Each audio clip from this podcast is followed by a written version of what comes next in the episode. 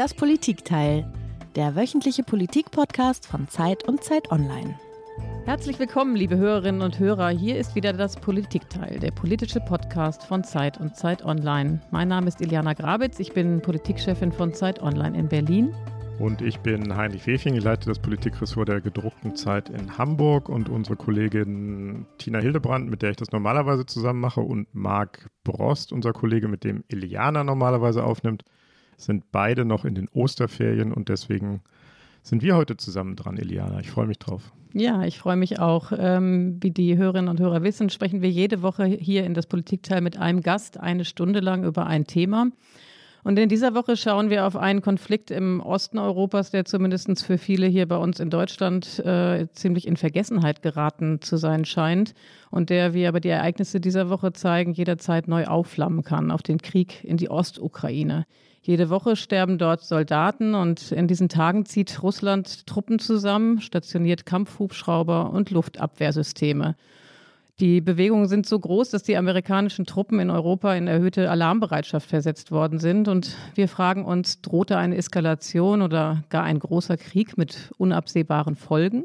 Und zur gleichen Zeit, während diese Dinge in, an der Grenze zwischen Russland und der Ukraine und auf der Krim äh, geschehen, zur gleichen Zeit verschlechtert sich offenbar der Gesundheitszustand des russischen Regimekritikers Alexei Nawalny. Seine Anwälte und Ärzte berichten von Misshandlungen, sogar von Folter. Er ist in den Hungerstreik getreten, um gegen seine Haftbedingungen zu protestieren. In beiden Fällen stellt sich die Frage, was will Putin? Wie weit wird er gehen und was kann der Westen tun?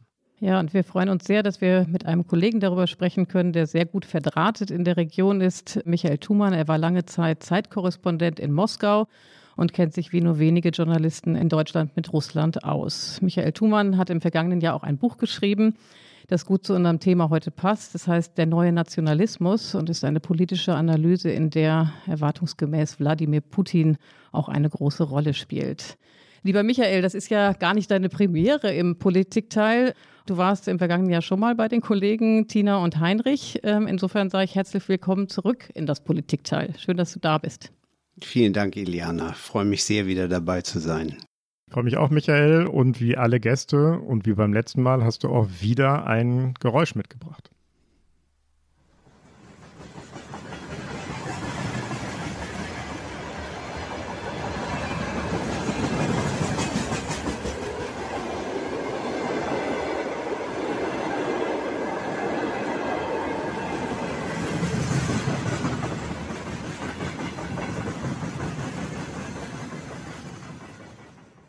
Michael, was war das? Das sind Güterwaggons, auf denen Panzer, Haubitzen, Raketenwerfer und allerlei militärisches Gerät aus Zentralrussland äh, und Sibirien an die ukrainische Grenze gefahren werden. Derzeit äh, setzt die russische Staatsbahn alle verfügbaren Güterzüge für diese Transporte ein und äh, so kommt es zu diesem Aufmarsch, über den wir in den Nachrichten gelesen haben an der ukrainischen Grenze, vor allem südlich der russischen Stadt Voronezh. Werbung Die fünf reichsten Männer haben ihr Vermögen seit 2020 verdoppelt. Zugleich sind fünf Milliarden Menschen ärmer geworden. Im Podcast Entwicklungssache spricht Entwicklungsministerin Svenja Schulze mit Expertinnen wie Sera Baltinijik von Oxfam über die Hintergründe und Ursachen. Wie kann Reichtum auf der Welt gerechter verteilt werden? Was bedeutet das für uns in Deutschland? Erfahre mehr. Entwicklungssache. Jetzt überall da, wo es Podcasts gibt.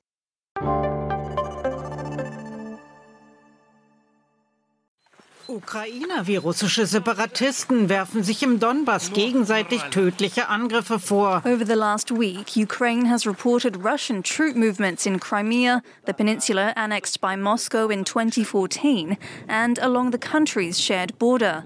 Nun konzentriert Russland auf seiner Seite der Grenze Waffen und Truppen in einer Massivität, die man nicht mehr übersehen kann und wohl auch nicht übersehen soll. Ukraine says 28 Russian battalion groups involving 25,000 personnel have appeared along its north and eastern borders in the last few days. Kommt es in der Ostukraine zu einem Showdown zwischen Russland und dem Westen? Ja, ich hatte ja eben in der Anmoderation gesagt, äh, Michael, dass äh, dieser Konflikt, über den wir heute sprechen wollen, lange vergessen war oder lange vergessen schien für uns, mindestens hier in Deutschland oder für viele von uns. Und wenn man das jetzt hört, was wir gerade gehört hatten, hat man tatsächlich so eine Art von Déjà-vu. Vor ziemlich genau sieben Jahren, es war im März 2014, annektierte Russland die Krim und das war dann der Auftakt zu einem politischen Konflikt, der sich zu einer internationalen Krise auswuchs. Da sind also 14.000 Menschen ums Leben gekommen und 1,7 Millionen Menschen äh, wurden zu Flüchtlingen. Und jetzt musst du uns mal ein bisschen helfen mit einem ganz kurzen Rückblick. Wie ging der Konflikt in der Ostukraine damals eigentlich los? Ja, die Krim und die Besetzung und Annexion durch Russland, das war eigentlich erst der Anfang. Nach der Annexion hielt Putin eine Rede damals und da redete er von Novorossia, von Neu-Russland, das ja schon von Katharina der Großen, der damaligen Zarin aus dem 18. Jahrhundert begründet worden sei. Und damals, nach dieser Rede, da riefen in Luhansk und Donetsk, zwei Städten in der, im Osten der Ukraine, riefen russische und von Russland geförderte Separatisten Volksrepubliken aus. Und damit begann der Krieg. Die ukrainische Armee war darauf sehr wenig vorbereitet, aber die Separatisten waren bestens vorbereitet, rückten vor und äh, besetzten Teile der Ostukraine. Die Russen unterstützten diese Separatisten mit Waffen, mit äh, strategischem Rat und am Ende kam es dann zu dieser Teilung, die wir jetzt haben, entlang der Kontaktlinie, die sich quer durch den Osten der Ukraine zieht. Der Konflikt, Michael, wenn ich mich recht entsinne, wurde na so halb befriedet durch ein Abkommen, das geschlossen wurde in der belarussischen Hauptstadt Minsk unter wesentlicher Vermittlung ähm, von Bundeskanzlerin Merkel und dem damaligen französischen Staatspräsidenten. Was steht in diesem Minsker Friedensabkommen und wie steht es tatsächlich um das Verhältnis Russland-Ukraine seither? Da stehen mehr als ein Dutzend äh, Paragraphen drin, aber die wichtigsten sind fünf. Äh, das ist erstens eine Waffenruhe, die beide Seiten vereinbaren. Beide Seiten müssen ihr schweres militärisches Gerät äh, bis mindestens 50 Kilometer hinter die Kontaktlinie zurückziehen. Es soll regionale Wahlen geben ähm, und die Ukraine muss dafür ein Wahlgesetz verabschieden. Alle ausländischen, das heißt also letztendlich russischen Einheiten und Berater müssen das Land verlassen haben und die Ukraine soll die Kontrolle über ihre Grenze zu Russland äh, wiedererhalten. So, und über die Reihenfolge, wer macht was zuerst, gibt es die ganze Zeit Streit zwischen Russland und der Ukraine. Das Verhältnis ist dauerhaft angespannt und führt eben auch immer wieder zu äh, Konflikten. Äh, das, was wir jetzt in dieser Woche sehen, ist nicht das erste. Es hat schon 2018 zum Beispiel eine schwere Krise um die Festnahme ukrainischer Seeleute in der Meerenge von Kertsch gegeben. Das heißt also, die Lage ist immer wieder für einen Konflikt gut. Die Lage ist explosiv und doch hat man ja den Eindruck, dass es äh, in dieser Woche sich alles noch einmal ein wenig verschärft hat. Auch die NATO zeigt sich ja beunruhigt über das, was dort äh, geschieht im Moment in der Ostukraine. Wie ist denn deine Interpretation? Was bezweckt Russland? Ist das nur ein ähm, Muskelzeigen? Ist das eine Machtdemonstration oder droht da wirklich eine neue russische Intervention oder Invasion? Ja, was die natürlich bezwecken damit, äh, das werden sie uns nicht verraten. Das ist ja überhaupt äh, Putins Taktik, einfach den Gegner immer vollkommen im Ungewissen zu lassen, was er eigentlich vorhat. Aber was wir sehen und wissen ist natürlich, dass Kriege beginnen mit Mobilisierung und Truppenaufmärschen. Und das ist hier der Fall. Gleichzeitig kann ein Truppenaufmarsch aber eben auch ein politisches Mittel sein. Man demonstriert damit die Bereitschaft zum Krieg, äh, die Stärke, man will den Gegner einschüchtern. Und insoweit ähm, ist hier einfach beides möglich. Es kann sowohl der Auftakt für eine Landnahme durch Russland in der Ukraine sein, es kann aber auch der Versuch sein, durch äh, massive Einschüchterung politische Ziele in der Ukraine zu erreichen. Moskau sollte die militärische Eskalation einstellen und sich sofort und bedingungslos für eine politische und diplomatische Lösung einsetzen.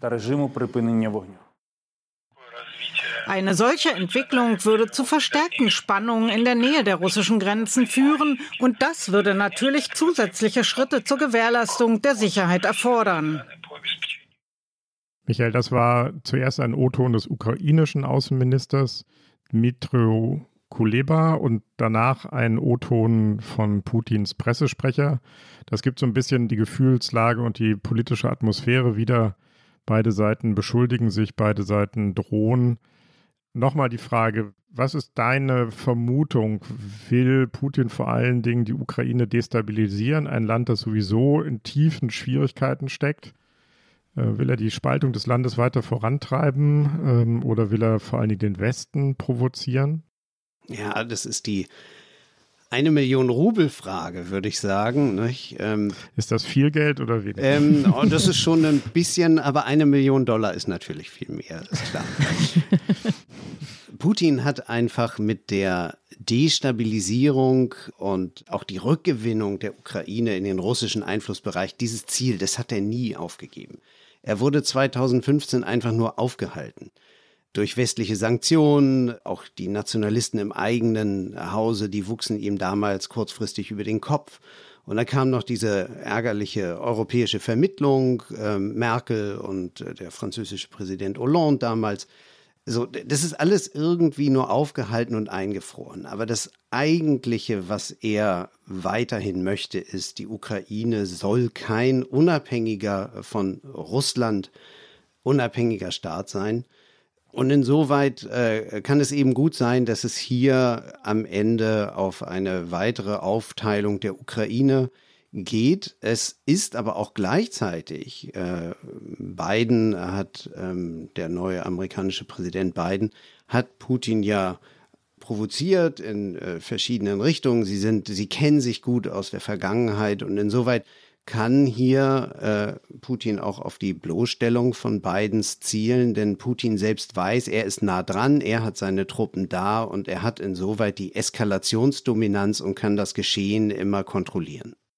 Darf ich noch einmal nachfragen, Michael, ganz kurz, äh, weil du ja eben schon zum zweiten Mal darauf hingewiesen hast, äh, Putin will auf keinen Fall, dass die Ukraine ein unabhängiger Staat bleibt oder er will Teile der Ukraine für Russland zurückgewinnen. Nochmal der Hinweis, in der Sowjetunion war die Ukraine kein unabhängiger Staat, sondern Teil der Sowjetunion. Und auch historisch gibt es sehr, sehr enge Verbindungen zwischen dem, was heute der Ukraine ist und dem, was heute Russland ist, oder?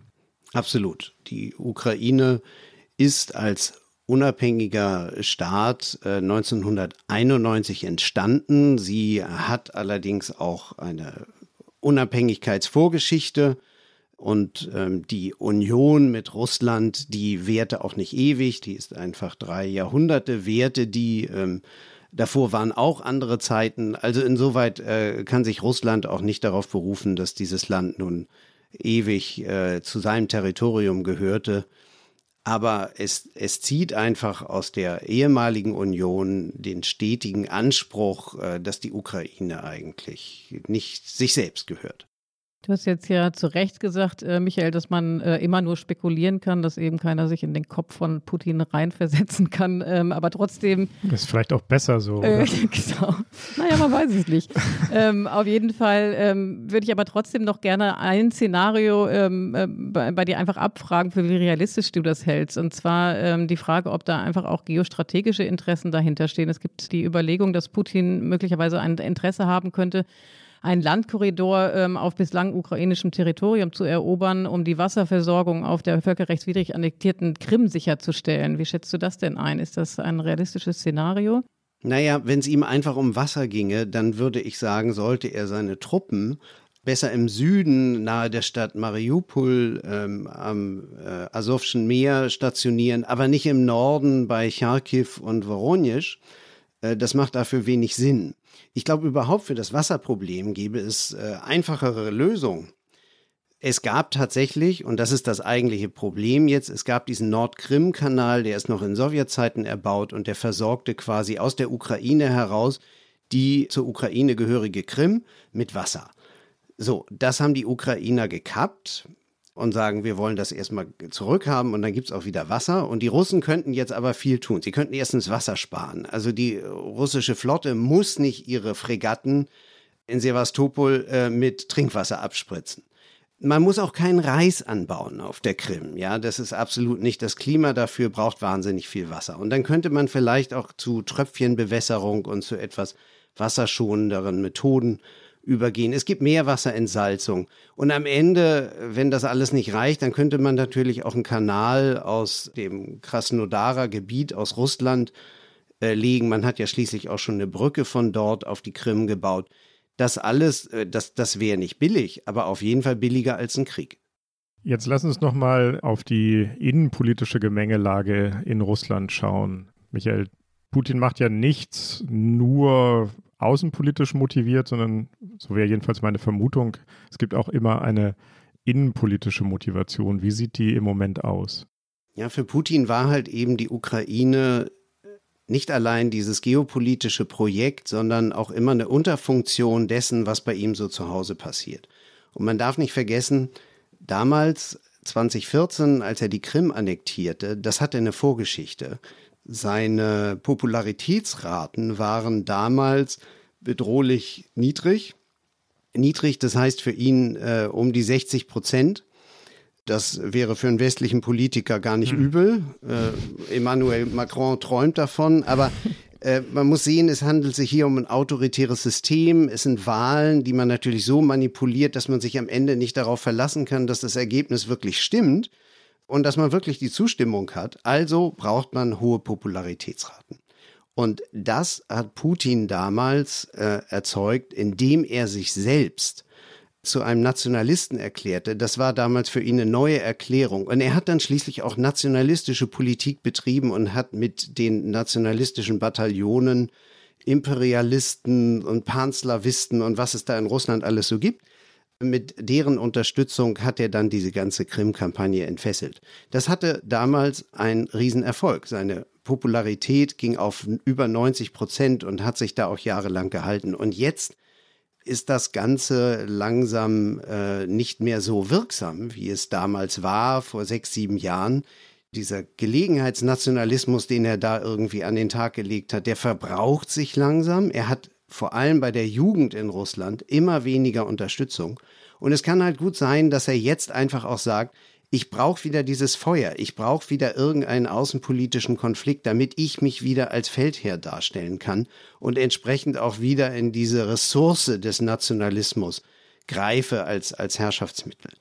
Auch das ist gut möglich, dass das hinter dieser ganzen Sache steht. Innenpolitik ist in Russland sowieso viel wichtiger, als man manchmal denkt. Kannst du denn was sagen zu seinen Popularitätswerten momentan? Weil ich hatte jetzt gedacht, in der Vorbereitung, jetzt auch vor dem Hintergrund des Impfstoffs, ne, Sputnik 5 ist ja immerhin was, was Russland vorweisen kann, wo es einen Impfstoff gibt. Äh, in, insofern funktioniert die Pandemiebekämpfung in Russland augenscheinlich ganz gut. Ist es tatsächlich so, dass er im Moment ähm, Popularitätsprobleme hat und äh, Zugewinne braucht? Wie, wie steht er da im Moment? Ja, er steht derzeit wieder bei 60 Prozent, wie schon damals in den trüben Zeiten vor der Krim-Annexion. Und das will und will irgendwie nicht höher gehen. Und bei Sputnik muss man sagen, das Vertrauen in Serbien und äh, Venezuela und bei einigen auch in Deutschland ist ja viel höher als bei den Russen selbst. Äh, die lassen sich ja mit Sputnik ungern impfen. Die Impfrate ist ungeheuer niedrig. Vieles bleibt liegen. Sputnik soll ja tatsächlich ganz okay sein und ähm, aber es gibt einfach ein großes Misstrauen und das spiegelt eben einfach das Misstrauen gegenüber der Regierung und was die Regierung dem Volk erzählt. So you know Vladimir Putin, you think he's a killer? Mhm. I do. So what price must he pay? The price he's going to pay, well, you'll see shortly. Michael, das war der amerikanische Präsident Joe Biden, der in einem Fernsehinterview gefragt wurde, ob Wladimir Putin ein Killer sei, ein Mörder. Und er hat gesagt, ja, ist er. Ähm, es gibt auch die Erinnerung an die Zeit als Vizepräsident. Da hat Joe Biden aufgeschrieben, wie er einmal Putin bei einem Vier-Augen-Gespräch getroffen habe und ihm gesagt habe, Sie, Herr Präsident, haben keine Seele. Und Putin habe ihm geantwortet, ich sehe, wir verstehen uns. Jetzt ist Biden noch einen Schritt weitergegangen und hat Putin in dem Interview einen Killer genannt. Das ist extrem ungewöhnlich, glaube ich, in der Sprache der Diplomatie. Was bezweckt Biden damit? Wie interpretierst du das und was löst er damit in Moskau aus? Also Viele haben sich ja äh, auch bei uns gefreut, ähm, weil es endlich mal einer gesagt hat, äh, er ist ein Killer. Ich glaube, das Ganze hat Biden nicht so besonders viel gebracht. Er hat sich das ja auch, hat man ja eben auch im O-Ton gehört, von Stephanopoulos, äh, dem Moderator, so ein bisschen aus der Nase ziehen lassen. Und fürchte, es ist auch irgendwie so einer dieser klassischen schnellen Sprüche von Biden gewesen. Das, das kennt man ja von ihm, äh, dass er sich da auch manchmal vergreift. Das Problem für ihn ist einfach, wenn du Killer sagst, dann muss das auch eine Folge haben. Und er sagte dann ja auch auf die Nachfrage, you'll see shortly, äh, ihr werdet schon sehen. Aber es waren bisher keine Taten und es ist auch wirklich das Problem, wie man damit der Sache umgeht. Ich sehe das so ein bisschen wie äh, damals äh, Barack Obama, der 2014 über Russland mal gesagt hat, Russland sei eine Regionalmacht und danach, äh, ein Jahr später, hat Putin Obama in Syrien schwer ausmanövriert und zeigte, dass Russland halt doch ein bisschen mehr ist als eine Regionalmacht. Und insoweit äh, halte ich solche Äußerungen nicht für, für besonders sinnvoll. Aber das heißt, dann würdest du schon davon ausgehen, ähm, dass die Interpretation richtig sein könnte, dass eben der Aufmarsch, den wir jetzt gerade sehen an der, äh, in der Ostukraine, auch eine Reaktion auf Bidens Schmähung ist, ja? Also eine Art von Revanche-Foul? Also ich, so eins zu eins würde ich das nicht sagen. Ich würde sagen, das spielt sicherlich in Putins Gefühlshaushalt eine gewisse Rolle. Aber das, was wir bisher besprochen hatten, ist dann einfach am Ende und gerade das Innenpolitische wesentlich wichtiger. Aber er wird jetzt in den folgenden Wochen und Monaten, wenn sich die USA und Russland darüber kappeln, wird er sicherlich sich gerne an den Killer zurückerinnern und hier und da an Bidens Schienbein treten. Werbung. Diese Woche in der Zeit? Die Bücher des Frühlings. 16 Seiten blühende Fantasie. Von gefährlichen Liebschaften, einer Flucht auf dem Mississippi und magische Erzählkunst. Das Literaturspezial zur Buchmesse in Leipzig. Die Zeit, Deutschlands größte Wochenzeitung. Jetzt am Kiosk oder direkt bestellen unter zeit.de/slash bestellen.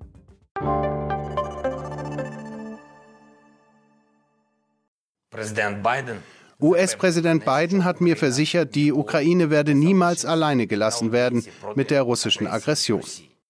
Das war jetzt ein Zitat des ukrainischen Präsidenten Wlodomir Zelensky. Wir erinnern uns, glaube ich, noch daran ganz gut, dass der auch mal was mit Donald Trump zu tun hatte. Und äh, da gab es auch Gespräche, die für Trump im ersten Impeachment geendet sind. Jetzt ist die Situation ganz anders. Welche Rolle spielt ähm, Zelensky in dem gegenwärtigen Kräfteaufbau, Kräftemessen? Und was ist seine Absicht in diesem Spiel zwischen Russland und den Vereinigten Staaten? Ja, das, das muss man natürlich wissen, dass Zelensky hat sicherlich kein Interesse daran, dass die äh, russische Armee in die Ukraine einmarschiert oder dass er Land verliert oder irgendetwas. Aber er hat durchaus Interesse daran, dass die Ukraine wieder in das Zentrum des Blickfeldes rückt, dass der Westen besorgt ist, dass die NATO was sagt und dass im Grunde genommen die, die ganze Situation und die Rolle der Ukraine als Opfer, die er natürlich da betont, dass die einfach wieder zurückgekehrt ist äh, in die Schlagzeilen. Und ähm, insoweit gibt ihm das dann auch die Möglichkeit, Dinge, die die äh, Ukraine sich schon länger wünscht, halt eben äh, stärkere Militärhilfe, natürlich auch Geldunterstützung jeder Art, vom Westen zu fordern. Und insoweit gibt es da auch politische Interessen, die man einfach im Hinterkopf behalten muss.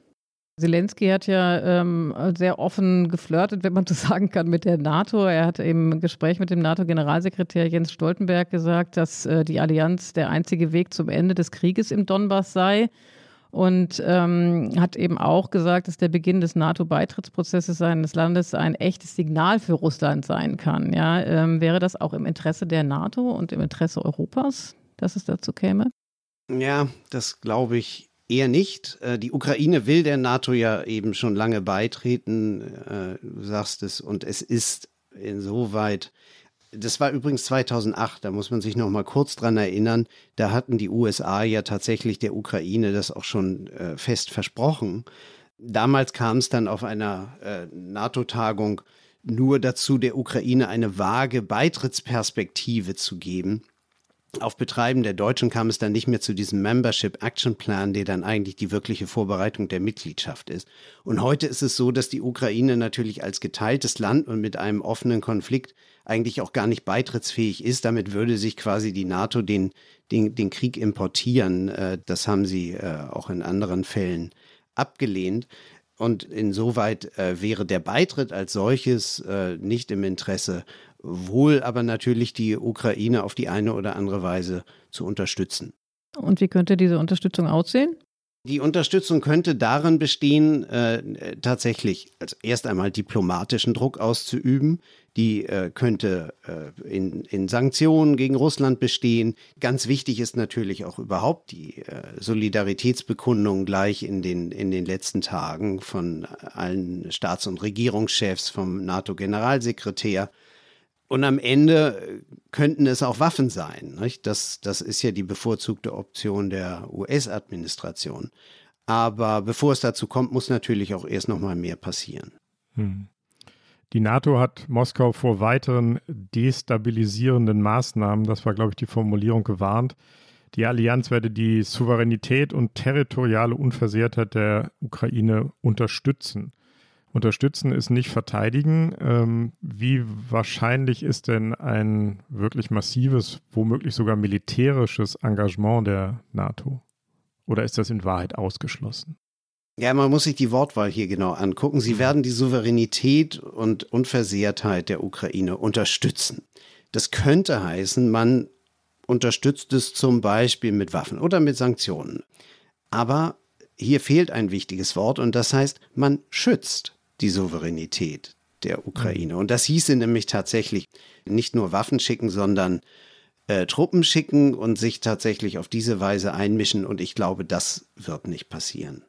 Lieber Michael, bevor wir weitergehen und äh, gleich einen harten Cut machen und uns auch mit Nawalny beschäftigen wollen, was wir in der Anmoderation schon angekündigt haben, vielleicht noch eine weitere Frage zu dem Verhältnis zwischen ähm, Putin und dem Präsidenten Zelensky. Also man hatte ja vielleicht am Anfang den Eindruck, dass er Moskau freundlich war und vielleicht der schwache Präsident, den sich ein Putin gewünscht haben würde.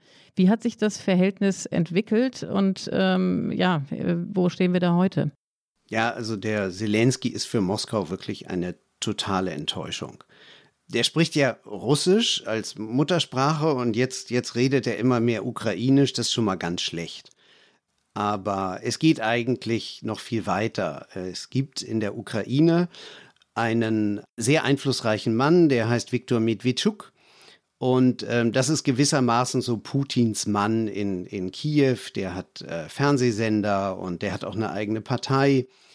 Und gegen diesen Mann geht Zelensky jetzt vor. Äh, er hat seine Fernsehsender geschlossen. Äh, er hat Sanktionen gegen ihn und seine Familie äh, erlassen. Das Vermögen wurde eingefroren von Medvedchuk. Und ähm, hinter all dem steckt eine politische Rivalität auch zwischen Zelensky und diesem Medvedchuk, weil Medvedchuks Partei hat bei den Wahlen 2019 an Nummer zwei abgeschnitten und sie wächst weiter in den Umfragen. Das bedeutet natürlich für Zelensky auch eine politische Bedrohung im eigenen Land. Und äh, Putin sieht das alles und ähm, nicht zuletzt ist Putin auch Pate der Töchter von Medvedchuk. Es gibt da also auch noch so eine emotionale Verbindung und gewissermaßen eine Familienfehde, wenn man will. Und ähm, die Tatsache, dass Medvedchuk jetzt so unter Druck gerät, ist insoweit für Putin auch eine Riesenprovokation. Liegen also Familienangelegenheiten hinter diesem Ganzen? Auch das, alles dabei. Auch das. Und was würdest du denn denken, wie weit ist denn Zelensky äh, bereit zu gehen? Also ich meine, das sind Provokationen, aber ähm, wäre er auch bereit, also wirklich bis zum Extrem zu gehen und Putin bis aufs Blut zu reizen? Naja, er möchte auf jeden Fall den Einfluss von Medvedchuk in der Ukraine beschneiden. Das ist erstmal eine innenpolitische Angelegenheit. Zelensky wird sicherlich nicht militärisch eskalieren, aber das kann ihm jetzt natürlich von Putins Seite drohen. Lieber Michael, machen wir hier mal einen harten Schnitt, wie Eliana eben schon angekündigt hat. Es gibt ja noch mehr sehr beunruhigende Nachrichten aus Russland. Dem russischen Kreml-Kritiker Alexei Nawalny geht es in der Haft offenbar zunehmend schlechter. Er habe Fieber und starken Husten, berichtet der 44-Jährige auf Instagram. Er wirft den Gefängniswärtern vor, ihn mit Schlafentzug zu foltern. Bis zu achtmal werde er pro Nacht geweckt. Der inhaftierte Kreml-Kritiker Alexei Nawalny ist nach eigener Auskunft aus Protest gegen eine unzureichende medizinische Versorgung in den Hungerstreik getreten. Seine Anwälte fordern eine ordentliche Behandlung durch unabhängige Ärzte, am besten in Moskau, sonst werde er als Invalide aus dem Straflager entlassen. Michael, äh, Alexei Nawalny, wir haben es gehört und wir haben auch in diesem Podcast darüber gesprochen, wurde unmittelbar nach seiner Rückkehr nach Moskau verhaftet und wird seit Mitte März in einem Straflager etwa 100 Kilometer östlich von Moskau festgehalten aufgrund eines Urteils, das der Europäische Gerichtshof für Menschenrechte für willkürlich erachtet. Diese Strafkolonie ist kein normales Gefängnis, oder? Was ist das für eine Einrichtung? Es ist Teil der russischen Straflager, die über das ganze Land verteilt sind. Das ist gewissermaßen äh, verschärfter äh, Vollzug mit starkem psychischen Druck. Äh, manche äh, sprechen auch ganz offen von, von Folter. Es wurde eben schon angedeutet in dem O-Ton äh, Fragen wie Aufwecken, äh, mehrmals in der Nacht, äh, Schlafen bei ganz hellem Licht, sodass man eigentlich nicht schlafen kann. Der ganze Sinn und Zweck ist, den Insassen dort keine ruhige Minute zu geben, keinen Rückzugsraum äh, und äh, keine Stille, eben auch das Fehlen von Licht in der Nacht, äh, all das zu nehmen, das, das ist natürlich psychische Folter und darüber hinaus eben auch die medizinische Versorgung einfach schleifen zu lassen. Und das ist im Falle Nawalnys hier, glaube ich, derzeit das Allerschlimmste. Was wissen wir über dieses System der Straflager? Wie viele Menschen sitzen da ein? Wer sitzt da ein? Sind das alles eher politische Gefangene oder sind das Schwerkriminelle? Was weiß man darüber? Was weißt du darüber? Was kannst du uns sagen? Ich habe keine genauen Zahlen. Es sind auf jeden Fall äh, mindestens äh, im vierstelligen Bereich Tausende, wenn nicht Zehntausende, die in diesen Lagern sitzen. Es sind politische Gefangene, die die bekanntesten Fälle sind. Man erinnert sich auch an Chodorkowski, Michael Chodorkowski, den Ex-Oligarchen und Dissidenten, der heute in London lebt. Hm. Der saß eben auch in so einem Straflager in Sibirien allerdings Nawalny sitzt jetzt halt in der Nähe von Moskau, äh, gute 100 Kilometer entfernt von Moskau. Aber es sind natürlich auch sehr, sehr viele Straftäter, gewöhnliche Straftäter. Das ist die große Masse der Menschen. Aber mit denen als äh, politischer Gefangener zu sitzen, ist eben auch äh, Teil der Folter, wenn man so will. Er hat weiterhin Schmerzen im Rücken und in einem Bein. Und er verliert das Gefühl in den Beinen und auch in den Händen. Das war ein O-Ton der Anwältin Olga Michailova. Ich, hoffe, ich hoffe, ich habe es richtig ausgesprochen. Sie spricht von Schmerzen im Bein und anderen Symptomen. Was genau weißt du über Nawalnys Zustand, Michael? Also ich meine, das sind jetzt äh, ungewöhnliche Symptome. Sind das noch Spätwirkungen der Vergiftung? Sind das äh, Folgen von Folter? Womit hat das zu tun? Orthopädische Probleme können natürlich immer alle möglichen Ursachen haben. Und da weiß ich natürlich nicht mehr als die, die äh, Ärztin und die, die Anwältin, die da sprach. Aber was ich weiß, ist, wenn so ein Problem entsteht, ja, der Schmerz beginnt im Rücken, er zieht ins Bein, es gibt Lähmungen, ja, im Bein, äh, dann äh, muss das natürlich behandelt werden. Und das Schlimme, und da kommen wir hier wieder auf die Art und Weise der subtilen Folter zurück. Ja, es gibt ja keine Streckbank in Pakrow im Straflager, wo er irgendwie lang und quer gezogen wird, sondern der hat dieses Problem. Es wird immer schlimmer. Es gibt keine adäquate Sitzmöbel äh, oder, oder Pritsche und was auch immer. Er bekommt keinen Zugang zu Ärzten.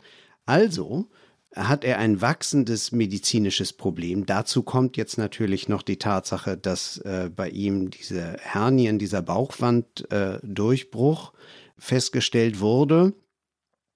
Und äh, dadurch, dass er nicht richtig behandelt wird, ähm, wird ihm natürlich allmählich das Leben zur Hölle. Aber es ist dann am Ende eben so fingerabdrucklos. Es ist am Ende nicht der Henker, der ihm das zufügt, sondern es ist Nawalnys eigener Körper, der ihn foltert. Ja, eine, eine ganz, ganz perfide Methode, ihn fertig zu machen. Michael, wir sind ja bei allem, ähm, worüber wir hier sprechen, immer auf Ausschnitte nur von Informationen angewiesen. Wir können selber nur ganz schwer als Journalisten, als westliche Journalisten recherchieren. Deswegen sind wir auf Gesprächspartner angewiesen, auf Quellen. Und Teil der großen Infoschlacht um die Informationen aus Russland ist immer die Frage, wie zuverlässig sind die Quellen, wie parteiisch sind die Quellen. Was kannst du sagen, wie zuverlässig sind die Aussagen der Ärzte und der Anwälte von Nawalny? Die sind auf seiner Seite. Das muss auch so sein, beim Anwalt oder Anwältin ganz besonders. Aber wissen wir, wie in der Vergangenheit, wie zuverlässig die uns informiert haben oder geben die auch Spin auf ihre Nachrichten und auf ihre Informationen? Also Spin ist natürlich immer da, das ist häufig der Zeitpunkt ähm, oder die Intensität, mit der man Dinge vorträgt. Aber wenn ich zurückblicke, dann ähm, hatte ich eigentlich nie den Eindruck, dass ich jetzt von den Anwälten von Nawalny angelogen wurde oder dass da in irgendeiner Form eine Aussage war, wo ich im Nachhinein dann dachte, stimmt jetzt eigentlich gar nicht. Das äh, war eigentlich immer nach dem, was man wissen konnte und weiß, und die haben ja selbst auch nur sehr begrenzten Zugang, war das äh, korrekt. Und insoweit würde ich auch davon ausgehen, dass was Olga Michailova hier gesagt hat, dass das korrekt ist und ähm, dass er tatsächlich dringend äh, medizinische Behandlung braucht. Man muss das dann immer abgleichen mit dem, was Peskov, der Sprecher von Putin, sagt und was die öffentlichen Verlautbarungen dazu sind. Aber auch die widersprechen nicht dem, was Olga Michailova dort gesagt hat. Du hast ja sehr eindrücklich erzählt und erläutert, wie unter welchen Bedingungen äh, die Häftlinge dort, dort leben müssen, die Misshandlungen und die Folter. Jetzt stellt sich die Frage, würde denn, also wie weit würde Putin das kommen lassen? Also würde man ihn tatsächlich einem langsamen Tod aussetzen, ähm, wie jetzt äh, von verschiedenen Seiten behauptet wird? Würde man bis zum Äußersten gehen? Ja, da muss man, glaube ich, sehr aufpassen, weil äh, es ist am Ende schon eine harte Entscheidung, zumal jetzt ja auch Nawalny mit dem Hungerstreik, in den er getreten ist, dann einfach auch sein eigenes Leben nochmal bedroht und alles zusammen einfach halt eben schon zu einer lebensbedrohlichen Situation führen kann.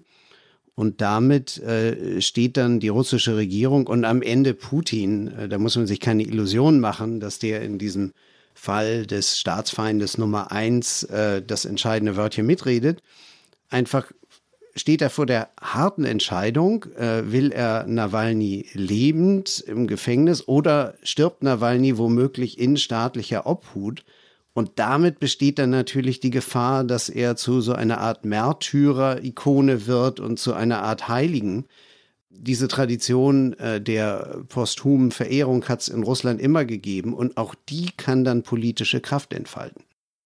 Aber es hätte auch eine, zynisch gesagt, abschreckende Wirkung auf andere Menschen, die dem Regime kritisch gegenüberstehen wenn signalisiert wird, wir sind zum Äußersten bereit und wer sich zu weit gegen Putin positioniert, der stirbt eben. Ja, das ist absolut richtig. Also diese, diese Angst, äh, die ist dann, die wird sich verbreiten. Das ist die Hauptbotschaft. Trotzdem noch einmal, es gab einen Fall ähm, vor einigen Jahren, äh, das war der Anwalt Magnitsky. Er war Anwalt eines äh, ausländischen Investors von Bill Browder, der sich mit Putin zerstritt. Äh, Magnitsky starb im russischen Gefängnis. Und äh, heute gibt es durch den Lobbyismus von Browder und von anderen gibt es in diversen westlichen Ländern einen sogenannten Magnitsky Act, ein, ein, ein Strafgesetz, gegen Länder, die Menschenrechte äh, verletzen. Und ähm, sowas hat sich die EU auch im vergangenen Dezember gegeben. Sowas kann alles weitreichende Folgen haben. Das muss man mit einkalkulieren.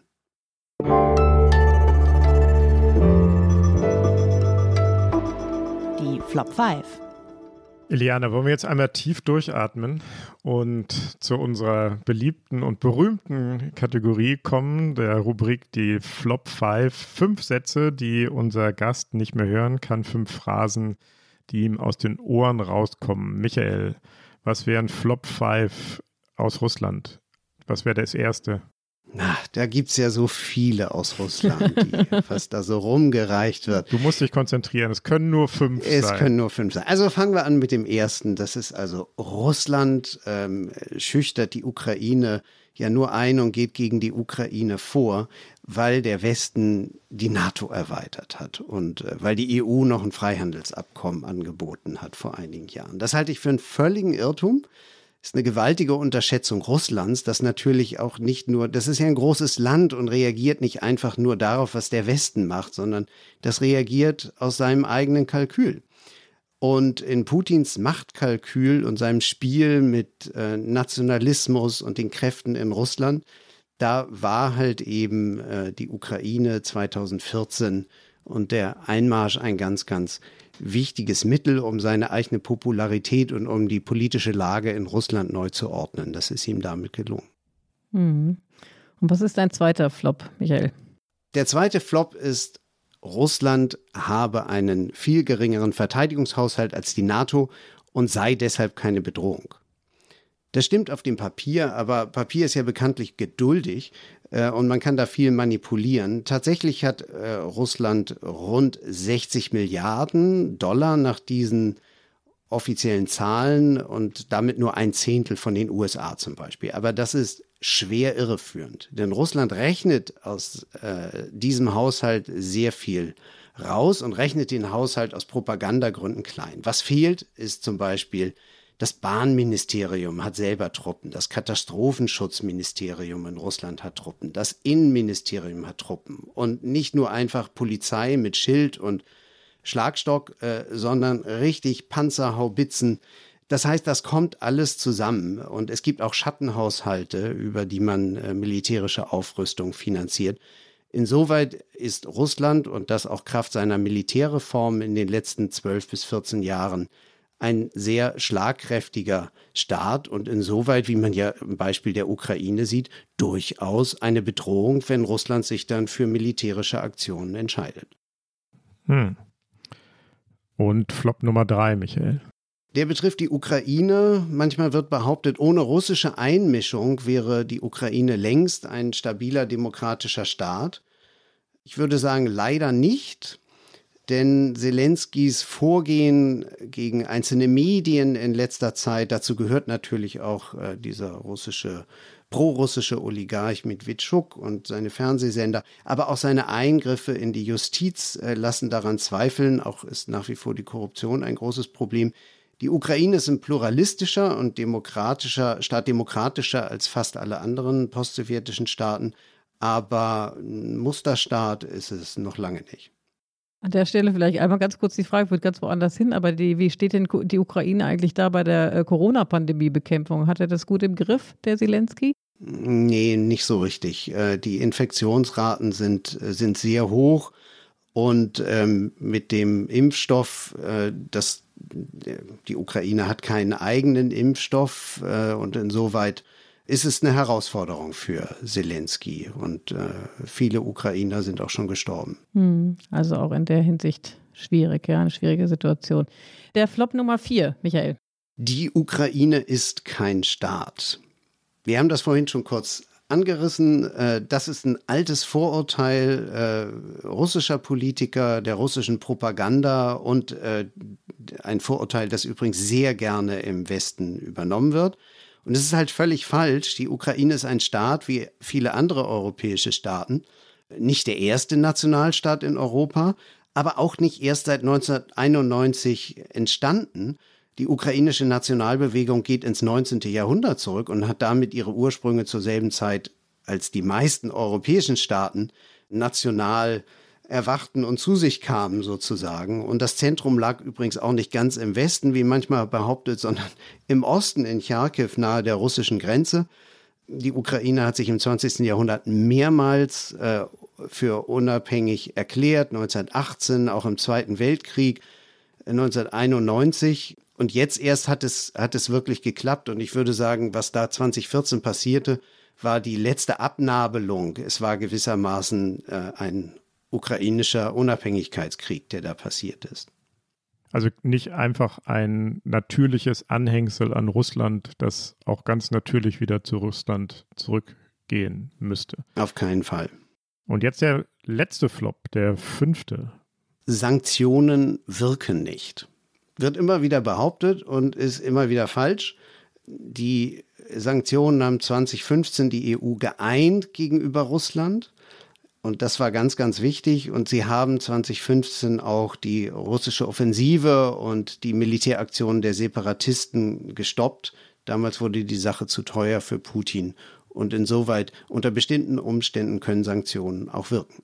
Das ist eigentlich die perfekte Überleitung, Heinrich, oder? Zu unserem letzten Teil des Michael ist einfach der Vollprofi, das geht. Absolut, er hat es erahnt intuitiv. Ähm, wir wollen äh, uns natürlich im letzten Teil unseres Gesprächs gerne noch darüber unterhalten, was denn der Westen, was Europa, was Amerika jetzt tun kann. Du hast gerade gesagt, ein Flop für dich ist, Sanktionen wirken nicht. Trotzdem die Frage, wenn man an die neuen Spannungen rund um die Ukraine denkt, den äh, dramatischen Zustand von Alexei Nawalny, was ist das Mittel der Wahl in dieser Situation, die ja doch in der einen oder der anderen Facette sehr dramatisch ist? Man muss, wenn man jetzt auf das, was Russland derzeit macht, reagiert, äh, da kann man natürlich einfach bisher einfach nur rhetorisch warnen. Und man muss auch eins wissen, durch die Sanktionen von 2014 und 2015 hat sich Russland natürlich auch in gewisser Weise abgekapselt. Äh, es sind äh, vorhandene Handelsströme sind unterbrochen worden. Durch Sanktionen, die Russland gegen die EU verhängt hat, liefert die EU heute nur noch sehr, sehr wenig oder gar keine Lebensmittel mehr nach Russland. Das heißt also, man hat sich gewissermaßen da auch isoliert und abgeschottet und den eigenen Markt äh, besser entwickelt. Manchmal hat sich äh, Russland auch in manchen Fragen mehr auf China gestützt. Aber auch wenn man das alles weiß, ähm, dass Russland heute nicht mehr so leicht zu treffen ist wie damals, ist es ganz wichtig, dass die Europäer heute eine ganz klare Sprache finden und dass sie sich wie damals auch wieder einigen und dass sie äh, Russland für all das verurteilen, was sie machen und dass sie im Zweifelsfall dann eben auch neue intelligente Sanktionen, dass sie sich darauf einigen. Wie können denn neue intelligente Sanktionen aussehen? Welche Sanktionen schmerzen wirklich? Und vielleicht nicht nur die Bevölkerung, sondern ganz gezielt auch Funktionäre, Leute aus Putins Umfeld. Kann man die gezielt treffen und damit ärgern? Ja, das, äh, das kann man ganz gewiss. Es äh, gibt natürlich eine ganze Reihe von ähm, russischen Ministern, die unmittelbar mit solchen Aktionen zu tun haben. Es gibt am Ende natürlich auch äh, Putin selbst, Wobei den Staatspräsidenten dann mit Sanktionen zu belegen, ist immer nicht ganz einfach, wenn man danach mit ihm wieder reden will. Äh, aber auch das müsste man dann im Zweifelsfall alles abwägen. Hier reden wir natürlich über die Zukunft, äh, die wir so noch nicht kennen. Das ist der eine Komplex gezielte Sanktionen gegen Personen. Ein anderer Komplex ist, das ist das internationale Finanzsystem. Ähm, internationale Abrechnungen laufen über das SWIFT-System, das in Brüssel beheimatet ist. Und es wurde auch schon 2015 diskutiert, ob man da vielleicht rangeht. Das ist aber eine durchaus äh, nukleare Lösung, ähm, weil damit tatsächlich dann auch alle Abrechnungen, die da laufen auf internationaler Ebene zwischen Russland und der Außenwelt unterbrochen würden. Das hat dann natürlich auch Auswirkungen auf den deutschen Export nach Russland und so weiter und so fort. Muss man sich also gut überlegen. Aber das ist eine, eine Möglichkeit, die auf dem Tisch läge. Ähm, ganz wichtig, glaube ich, ist eines, dass man im Vorhinein nicht zu konkret und äh, zugespitzt äh, Dinge ankündigt und äh, letztendlich damit Putin sagt, wenn dann, weil auf diese Art und Weise wird dann Europa auch ausrechenbar für Putin und das sollte man unbedingt vermeiden, zumal Putin selbst ja auch immer alles daran setzt, selbst nicht ausrechenbar zu sein.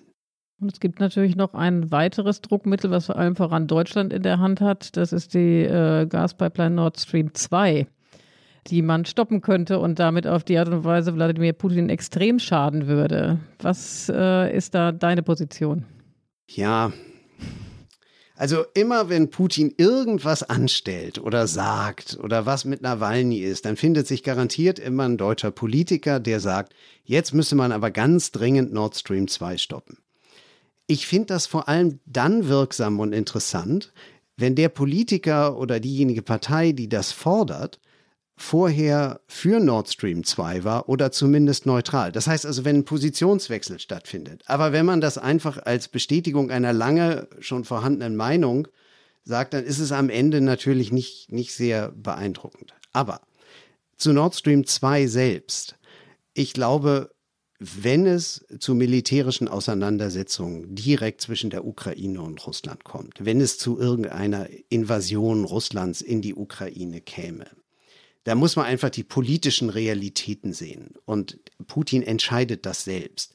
Der weiß genau, wenn er da reingeht, dann wird es unmöglich sein, diese Pipeline mit Angela Merkel in Greifswald und man durchschneidet das Band gemeinsam. Das ist alles völlig ausgeschlossen. Putin weiß, wenn er in die Ukraine geht, dann ist die Pipeline tot. Da kann auch Manuela Schwesig nichts mehr unternehmen. Aber das nur am Rande. Du hast jetzt sehr viel von europäischen Möglichkeiten gesprochen. Wir hatten vorhin äh, ganz kurz auch Joe Biden erwähnt. Wie wahrscheinlich ist es, dass der Westen, der alte klassische transatlantische Westen hier wieder gemeinsam vorgeht? Und wie wichtig ist es auch? Ähm, kann Europa da alleine handeln oder sollte es das immer gemeinsam mit den Vereinigten Staaten tun? Also ich glaube, das ist sehr, sehr wichtig. Das hat man damals 2014, 15 gesehen, als Obama sich halt mit den Europäern ganz eng abstimmte. Und das hatte dann eben auch die entsprechende Wirksamkeit und die russische und Separatistenoffensive erlahmte damals. Unter Trump sah man dann das Gegenteil, wie sehr Putin davon international äh, profitiert hat, äh, dass sich die Europäer und Amerikaner nicht einig waren. Und ähm, insoweit glaube ich, ist es, ist es sehr wichtig, dass sich Biden und Merkel, Macron und äh, die anderen Europäer eng abstimmen. Ich glaube aber auch, dass es nicht immer äh, den gleichen Ansatz geben wird. Äh, Biden ist bei der Ukraine durchaus emotional äh, engagiert, ähm, auch schon sehr lange. Er kennt das Land auch sehr gut. Und es könnte da durchaus sein, dass die Europäer nicht jede seiner Entscheidungen mittragen wollen. Also zum Beispiel bei Waffenlieferungen könnte ich mir vorstellen, dass Europäer und Amerikaner da am Ende unterschiedlicher Meinung sein werden. Michael, vielen Dank. Eine Stunde lang haben wir jetzt über sehr, sehr schwierige, sehr bedrohliche Fragen gesprochen. Danke dir dafür. Eliana, das war's wieder, oder? Ja, das war's. Also eine sehr interessante Stunde, Michael. Ich habe sehr vieles mitgenommen, fand zum Schluss auch nochmal sehr interessant, was du zu Nord Stream 2 gesagt hast, wo man ja den Eindruck bekommt, besser mal erstmal nicht fertig bauen, weil man hat ein großes Druckmittel in der Hand. Ja. Liebe Hörerinnen und Hörer, ähm, schreiben Sie uns gerne, wenn Sie etwas anzumerken haben, wenn Sie uns kritisieren wollen, wenn Sie uns loben wollen. Wir freuen uns über Post an unsere E-Mail-Adresse daspolitikteil.zeit.de. Und wir bedanken uns bei den Pool Artists und der Produktionsfirma, bei Lena von Holt, die uns jede Woche bei der Recherche unterstützt und damit das Politikteil erst möglich macht. Und bei Pia Rauschenberger, die gewissermaßen unsere Patin ist des Politikteils bei Zeit Online. Und, und natürlich, nee, sag du. Genau, und allem voran natürlich bei dir, lieber Michael. Ähm, ich glaube, wir haben es zu Beginn schon gesagt, ähm, aber du hast extra deinen Osterurlaub für diese Aufnahme unterbrochen. Und das ist aller Ehren wert. Wir fühlen uns sehr bereichert und wünschen dir jetzt weiterhin einen guten Urlaub. Danke euch. Es war sehr schön, bei euch zu sein. Danke, lieber Michael. Du hast jetzt, glaube ich, einen Ausflug in den Tegeler Forst vor. Viel Spaß dabei, dir und deiner Familie. Nächste Woche hören wir an dieser Stelle Eliana und Marc zusammen, wenn ich das richtig in Erinnerung habe. Auf jeden Fall wird es nächste Woche wieder eine Folge von dem Politikteil geben, wie jede Woche. Und Eliana, jetzt kommt's. Ich habe äh, den Hinweis auf die Tasse, die Politikteiltasse, die jeder Gast bekommt, die aber auch Sie, liebe Hörerinnen und Hörer, bei uns bestellen können in unserem Fanshop, wie Marc immer sagt. ich habe die Internetadresse für diesen Fanshop leider nicht auswendig gelernt. Kannst du ihn schon, kannst du schon Nein, mitsprechen. Eliana? Du hast es so häufig jetzt schon von Marc gehört. Ich habe es gehört, aber ich fühle mich immer sehr wohl, das in den professionellen Händen von Marc zu lassen und frage mich jedes Mal, wie es funktioniert. Aber ich gehe mal davon aus, dass die online-affinen Hörer den Weg in unseren Fanshop schon finden werden. Sehr gut. Es lohnt sich. Die Tasse ist fantastisch. Genau, aber wir müssen ja noch darüber sprechen, dass eigentlich der Michael hat ja schon eine Tasse, ne? Also von daher, oder? Absolut. Ich trinke da sehr gern draus. Jetzt gerade wieder meinen Tee. Ne? Ja, siehst du, ne? Genau, aber es gibt ja schon mehrere Kolleginnen und Kollegen, die wir schon häufiger eingeladen haben, die arbeiten an einem kompletten Service und äh, wer vier Tassen hat, kriegt die Milchkanne dazu. Äh, okay. Die es noch nicht im Fanshop gibt, die wir dann aber extra produzieren lassen. Die wir selber bemalen. Und da wir jetzt Office und Homeoffice haben, braucht man eigentlich auch zwei. Okay, das ist ein guter Punkt. Mindestens zwei, genau. Und du musst unbedingt wiederkommen und für die dritte Tasse äh, unser Gast sein. Sehr gern. Wir würden uns freuen. Vielen Dank, Michael. Danke euch. Danke. Danke auch Ihnen fürs Zuhören, liebe Hörerinnen und Hörer. Und bis in die nächste Woche. Danke. Ciao. Tschüss.